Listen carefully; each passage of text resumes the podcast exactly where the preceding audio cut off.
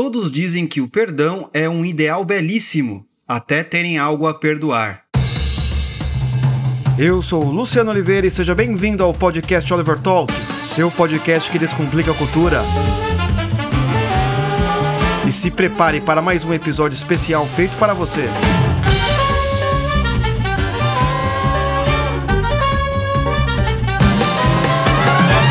Muito bem, muito bem. Estamos começando mais um episódio da nossa série Cristianismo Puro e Simples, aqui por mim, Luciano Oliveira, no seu podcast que descomplica a cultura, Oliver Talk. E nós já estamos chegando no final da série. Faltam três ou quatro episódios, correto? Andrezão já terminou a série dele sobre os revolucionários. Falta mais um episódio agora, se eu não me engano, sobre Zizek, que vai ficar para os assinantes do Oliver Club, muito importante. Então você assina, ganha episódio e ajuda aqui a nossa cruzada a favor da cultura abandonada, esquecida, cuspida pela maluquice que tem hoje no mundo, correto? E também já vai ter agora nesta quinta, porque esse episódio sempre sai na quinta, não é? Quinta-feira agora, provavelmente hoje à noite, vai ter a live do André como debater com esquerdistas. Para quem é assinante anual do Oliver Club ou não quer ser assinante, mas comprou a Masterclass de maneira separada. Link está na descrição, minha boa gente. Mas vamos lá, já estava com saudades de vocês, como sempre aqui, me ouvindo com a santa paciência que só o nosso Senhor pode oferecer. E o episódio de hoje é sobre o perdão, certo? E C.S. Lewis tem algumas coisas muito interessantes para falar sobre o perdão. A primeira dela é que ele nos enganou. Lewis nos enganou. Ele falou que a castidade é a mais impopular das virtudes cristãs. Só que aí ele mostra que, na verdade, é o perdão. O perdão realmente do cristianismo inteiro é aquilo que é mais odiado, é aquilo menos praticado, quase impossível de ser discutido em qualquer lugar. É muito difícil para os cristãos e para os não cristãos, certo? Sempre quando a gente fala sobre perdão é uma coisa muito difícil. Oh, por que você não perdoa o fulano de tal por ter feito aquilo? Ah, não, jamais. Que ele queime no mármore do inferno, do infinito. E por aí vai. A coisa se depara, fica mais difícil, fica mais complexa quando são dores profundas, reais e traumáticas. Por exemplo, alguém fala assim: tá, então você, se fosse um judeu, perdoaria um nazista? Eis a grande pergunta. Ah, e se você sofresse um estupro, perdoaria? Ah, perdoaria o bandido que matou seus filhos ou seus pais? Perdoaria o pai que te abandonou, nunca te viu? E por aí vai. O negócio fica mais complexo e fica mais difícil. Mas essa é uma pergunta que toda boa pessoa se faz se estivesse nessa situação. Porém, nós temos que saber o que é perdoar, temos que saber o que é amar os inimigos e também o que significa o mandamento amar o próximo como a ti mesmo. Então, o podcast de hoje eu separei ele em quatro partes para falar sobre isso. Não basta perdoar, nós temos que entender o que significa cada um destes elementos, porque existe uma concepção de perdão muito estranha que o pessoal normalmente fala, uma concepção de amar o inimigo também muito estranha e de amar o próximo como a ti mesmo, mais bizarra ainda. Então, vamos consertar aqui o nosso imaginário, certo? Então, essas perguntas que eu disse no começo, ah, mas se você fosse um judeu, etc., são coisas difíceis, complexas, não é? Que às vezes estão além da nossa capacidade de compreensão. Então, o primeiro conselho do Lewis sobre o perdão é: comece pelo mais fácil. É possível você perdoar o seu irmão? É possível você perdoar o seu marido, a sua esposa, aquele funcionário chato do metrô, do banco que te irritou, ou qualquer outro idiota? É possível você fazer isso? Então comece pelo mais simples, certo? Isso é que nem matemática. Você nunca começa por uma equação complexa, não é? Por, por, por um cálculo integral. Você começa ali, fazendo 1 mais 1 igual a 2 não é? Então não complique a sua vida. Evidente, nós temos muitos problemas, cada um de nós tem a sua própria história, com traumas e vitórias, com dificuldades e alegrias, com derrotas e amores. Então nós temos que ir pelo mais simples sempre. O que for possível fazer, aquilo que está ao seu lado, faça. Não deixe para o amanhã. A gente nunca sabe o que pode acontecer para o amanhã. Olha que interessante, há várias histórias sobre filhos que não perdoaram seus pais, que se arrependem quando eles morrem. Certo? Então, vai lá, perdoa. Tá esperando o quê? Ah, mas meu pai fez isso comigo, minha mãe fez isso comigo e etc, etc, etc. Tá? A gente vai discutir isso em detalhes, em pormenores, daqui a pouco, certo? Então é muito difícil, mas está claro que se não perdoarmos, não teremos o perdão. E isso foi algo que eu não inventei, vocês podem ter certeza disso. Isso é um dos mandamentos, pois o perdão é uma ordem explícita, inclusive está na oração do Pai Nosso: perdoa as nossas dívidas, assim como nós perdoamos nossos devedores. Então isso é muito importante. Não tem como a gente escapar disso. Não tem como a gente fugir. E isso é realmente um dos elementos do cristianismo de, ma de maior dificuldade de execução. Ficar casto, ok, há dificuldades, não é? Mas você pode se livrar da sua TV, você não pode, você pode simplesmente parar de entrar naqueles sites errados, você pode assim se afastar dessas coisas, não é? Há ainda a possibilidade de você se afastar da tentação. Porém, como que você vai se afastar daquilo que queima no seu coração por causa de algo que aconteceu? Aquela chama de ódio porque alguém fez isso com você, ciclano aquilo, beltrano aquela outra coisa. Isso você não consegue se afastar porque está dentro da sua alma, do seu coração, clamando por vingança, por ódio. Então, é, é por isso que é muito mais difícil do que a castidade em si. Hum? Porque a castidade você até consegue se você fizer os sacrifícios necessários. Hum? Você consegue afastar essas coisas aí com o tempo. Aquelas imagens, aquelas vontades vai sendo mais controladas, com certeza. Agora, o perdão não, meu amigo. Perdão não, cara. Perdão não é um negócio complexo. Mas Jesus falou: olha, seguinte, perdoa as nossas dívidas assim como nós perdoamos nossos devedores. Então veja bem, um mestre da moral jamais diria isso. Não é? Um mestre da moral ele não chegaria nesse nível de perdoar alguém, até a pior das pessoas. Não é? Jesus perdoando ali o pessoal que o crucificou. Hum? Um mestre da, da moral não falaria isso, falaria qualquer outra coisa, correto? Mas temos que saber o que significa o perdão de fato e o amor também. Então, como eu disse no começo, vamos começar pelo mais simples correto? Ali pelo, pelo 2 mais 2, sem equação, equações complexas, não é? Reparou que eu usei a expressão idiota? Até falei um pouquinho atrás ali, eu falei, ah, você pode começar perdonando a esposa, pai, amigo, filho, ou um idiota que te enche, te enche o saco. Isso é um fato muito interessante, porque quando você perdoa alguém, não significa que aquela pessoa vai parar de ser idiota, hum? ou que simplesmente agora que você perdoou, não, ela não é mais idiota, agora ela é uma pessoa sã. Ela, ela não é mais uma pessoa má, ela é uma pessoa boa. Não, não, não. O perdão não significa isso. Não, não é assim. Quando você perdoa a pessoa, ah, ela também mudou o caráter. Não, isso daí é novelinha, isso daí é, é bobagem, é romance barato. Hum? O fato de você ter perdoado. Ah, que de palavra difícil é essa, hein, meus amigos? Que palavra difícil. Ó, tá vendo? É tão difícil o perdão que eu nem consigo falar. Nem eu consigo falar a palavra direito.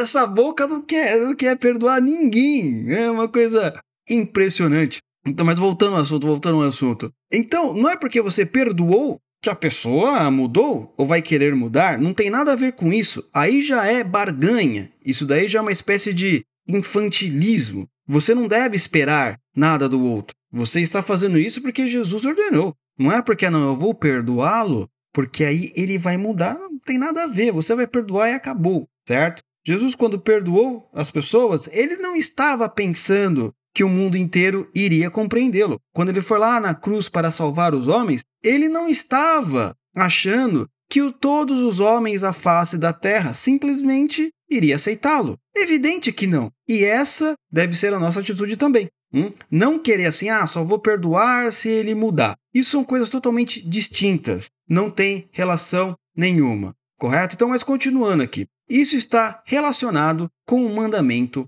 amarás o próximo como a ti mesmo. Como funciona? E esse é o ponto central de tudo. Antes, como é que é, como que funciona esse amor a mim mesmo? Isso é muito interessante porque ah, esse negócio de perdão, ele está relacionado um pouco com amar o próximo a ti mesmo, que é um dos mandamentos, e C.S. Lewis, ele aponta um pouco isso. Quero fazer uma pergunta agora. Você realmente se ama? Você realmente gosta de você? Certo? Eu vou colocar algumas perguntas e você vai pensando. Aí, você vai pensando, né? Por exemplo, quando paro para pensar sobre mim, hum, vejo que tenho muitos defeitos. Você também percebe isso? Você já reparou, já pensou? Não, menos você que está ouvindo, não, né? Você é. Você é perfeito. Mas vamos falar sobre mim, é mais fácil, não é? Hum.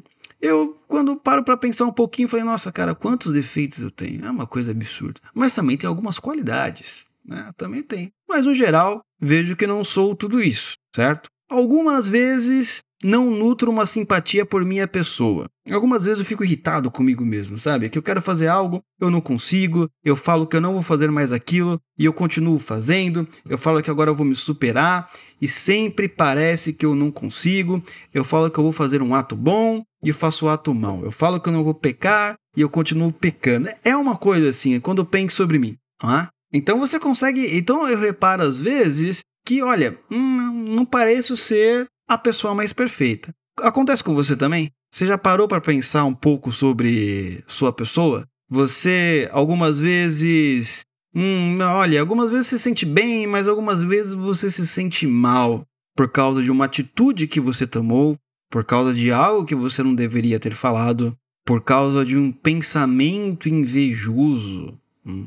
Que pensamento invejoso, gente? Inveja a gente nunca fala. Você já reparou que a inveja de todos os pecados, ele é um que nunca é confessado, não é? Você nunca chega para outra pessoa e fala assim: "Eu tenho inveja". Não tô falando aquela inveja assim: "Ah, eu tenho inveja que o sujeito é rico, eu tenho". Não, tô falando aquela, sabe? Você nunca lá na mesa do boteco, lá na sua casa, na igreja, você fala todos os defeitos. Ah, eu sou bravo, eu tenho que melhorar, eu sou bravo. Ah, eu tenho que controlar minha língua. Eu sou uma pessoa que fala mesmo, etc, etc, etc. Mas alguém fala assim: eu sou invejoso. Ninguém fala que é invejoso. Repare nisso. Repare. Este é um pecado mais que secreto que iremos falar em outros episódios. Mas voltando aqui, acontece contigo isso também? Você parou para pensar sobre isso? Isso é muito interessante. Essa análise é muito boa, porque consegue dar uma medida do que seria amar o próximo como a si mesmo. Olha, Presta atenção, eu mesmo com todos esses defeitos aqui, eu não me odeio. Hum, eu não me odeio, sabe? Eu não sou uma pessoa que tem ódio de mim. Eu tenho ódio do quê? Eu fico com raiva do quê? Dos meus atos errados? Hum, daquilo que eu deveria fazer e não conseguir fazer? Ou daquilo que fiz e não deveria fazer? Eu tenho raiva disso, mas me alegro quando eu faço algo bom, quando eu conto aquela piada certeira, sabe? Aquela, aquela ali, no momento certo, que você manda aquela frase e todo mundo ri. Cara, acertei. Coisas assim, sabe? Eu não me odeio, apesar de todas as minhas falhas. Eu ainda tenho uma estima por mim, sabe? Eu ainda me amo. Hum? É por causa desse amor que eu quero fazer coisas boas. É a coisa mais evidente. Repare nisso em você também. Você deve sentir mal quando comete atitudes erradas, mas você não se odeia. Você odeia as suas atitudes ruins. Porque se você se odiasse, meu filho, hein, você nem estaria, você não estaria fazendo nada, basicamente, né? Já teria, já teria, sei lá, apagado sua própria existência. E não é isso, você tem uma estima, você se ama. Você percebe isso, perceba isso em você e você vai começar a entender melhor como é que funciona esse negócio de amar o próximo como a si mesmo. Então, essa é uma medida muito boa, porque da mesma maneira que Jesus está falando assim, ó, está falando assim, olha, você tem que julgar, certo? De, de acordo com o julgamento que você coloca em você. Hum. Então, por exemplo, o que, que eu faço comigo? Olha, a velha regra cristã. Eu odeio os meus pecados, hum, mas eu não odeio o pecador. Neste caso, sou eu. Essa é uma máxima cristã muito antiga, dita por mestres cristãos ao longo das eras. Odeio o pecado, mas não o pecador. Por quê? Porque você faz isso com você. Você não se odeia, você odeia o seu pecado correto? Mas você não se odeia. Eu faço exatamente isso comigo. Eu não, não me odeio, não é? Mas odeio o meu pecado. Então, a medida do amar o próximo como a ti mesmo é por aí vai. Olha, é o seguinte, eu sei que você comete coisas erradas porque eu também cometo. E essas suas atitudes aí são erradíssimas. E por que você fala isso? Porque você, como você se ama, você também reconhece que você tem erro. Não é porque você ama alguém, em primeiro lugar, que você vai achar que a pessoa não tem defeitos e ela é perfeita. Isso é uma coisa assim totalmente absurda. Se você, que não se odeia, reconhece em si defeitos, por que não você não vai conseguir enxergar no seu próximo que você ama? Tá? Mas aí vem uma outra coisa, vamos usar um passo além. Né? Vamos usar o passo além, correto? Nós temos ainda o amar os inimigos, como Jesus fala, que aí é polêmico. Aí é polêmico. Agora os cabeças de toalha querendo destruir o Ocidente, o pessoal já vai falar. Os comunistas, peraí, peraí, peraí, peraí, vamos pensar um pouco. Vamos pensar um pouco, tá? Ó, C.S. Lewis ele vai falar o seguinte: amar os inimigos não significa o mesmo que considerá-los boas pessoas. Preste atenção nisso pois muita gente imagina que perdoar os inimigos significa concluir que eles, no fim das contas, não são tão mais assim, ao passo que é evidente que são. Não são tão mais terríveis assim, ao passo que é evidente que são. Então, por exemplo, se por acaso a minha mãe possa vir falecer porque um bandido foi lá e atirou nela. Hum. O fato de eu perdoar, perdoá-lo, não significa que agora ele é uma pessoa boa?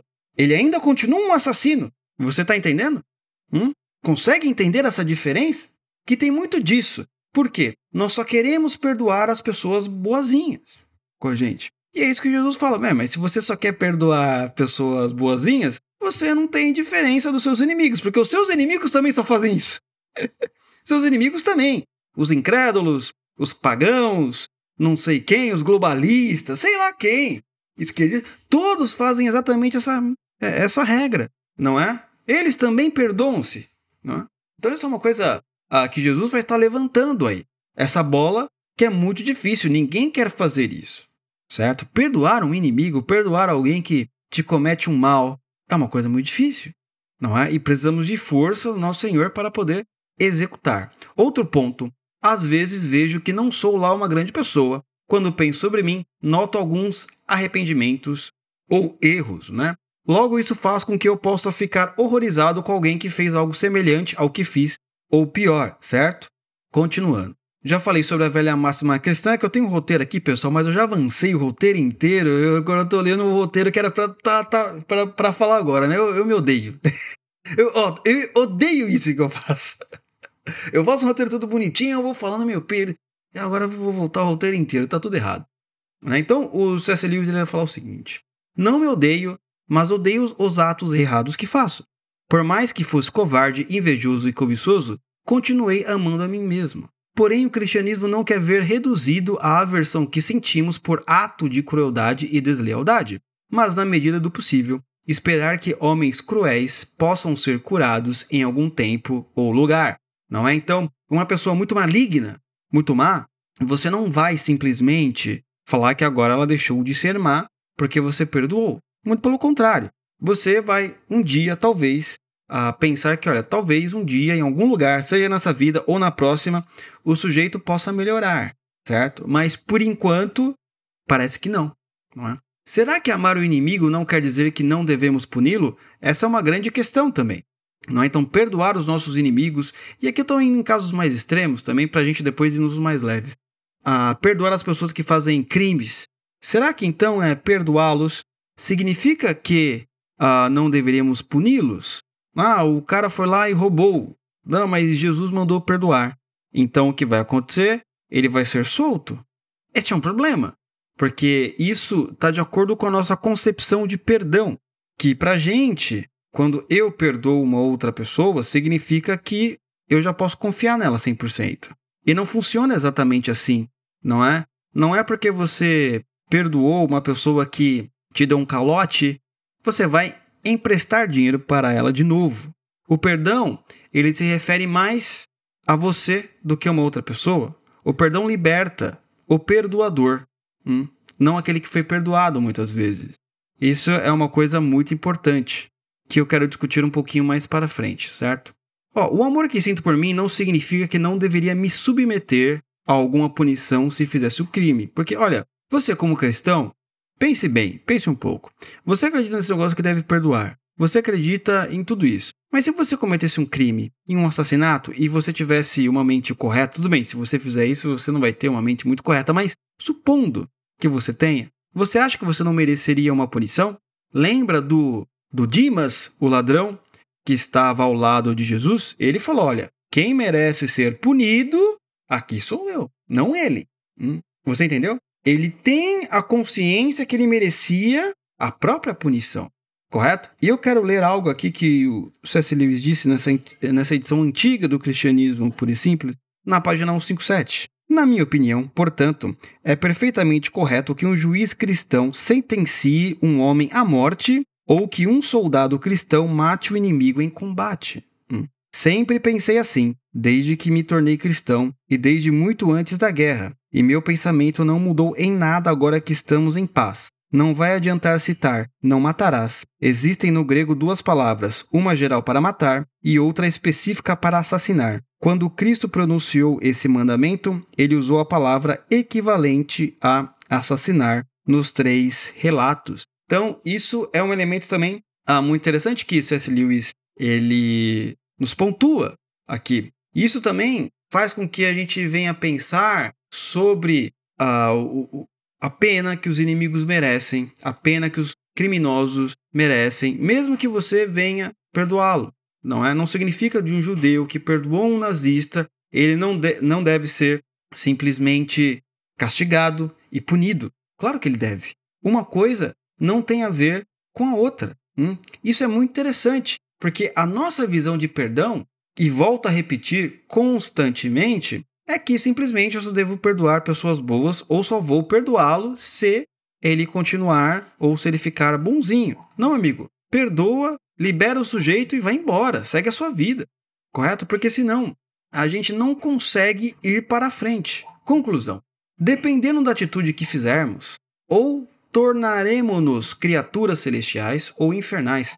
Isso é interessante porque o, quando Jesus fala que nós devemos perdoar os nossos devedores, certo? Você está simplesmente seguindo os passos da santificação. Você está simplesmente se tornando cada vez mais angélico, por assim dizer. E quando você a, a, guarda a raiva, a, a amargura, o ódio por alguém, você vai se tornando cada vez mais infernal. Você acaba virando aquilo que Nietzsche disse certa vez, certo? Quando você olha para o abismo, hum, o abismo olha para você. Você entendeu? Eu sei que é difícil, eu sei que não é fácil também, correto? Mas temos que fazer este esforço de perdoar aqueles que nos fizeram mal, porque Deus só vai me perdoar se eu perdoar alguém que me fez mal. Eu também tenho que fazer isso, porque eu ofendo a Deus sempre e ele me perdoa. Então, fulano que me ofende, eu também tenho que fazer isso.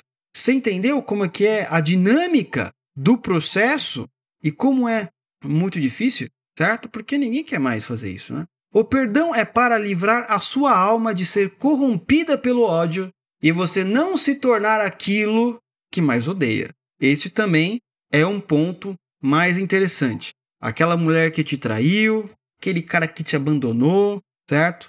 Perdoa. Não significa que aquela mulher vai ser fiel. Não significa que aquele cara que a abandonou vai te vai voltar, mas você vai perdoar, porque Deus Jesus fez isso, não é? E também para te libertar disso, porque senão você pode acabar se tornando igual essa pessoa. Sabia? Isso eu vejo bastante também. O sujeito que odeia tanto aquilo que fizeram com ele, que ele acaba se tornando a caricatura dos seus próprios demônios.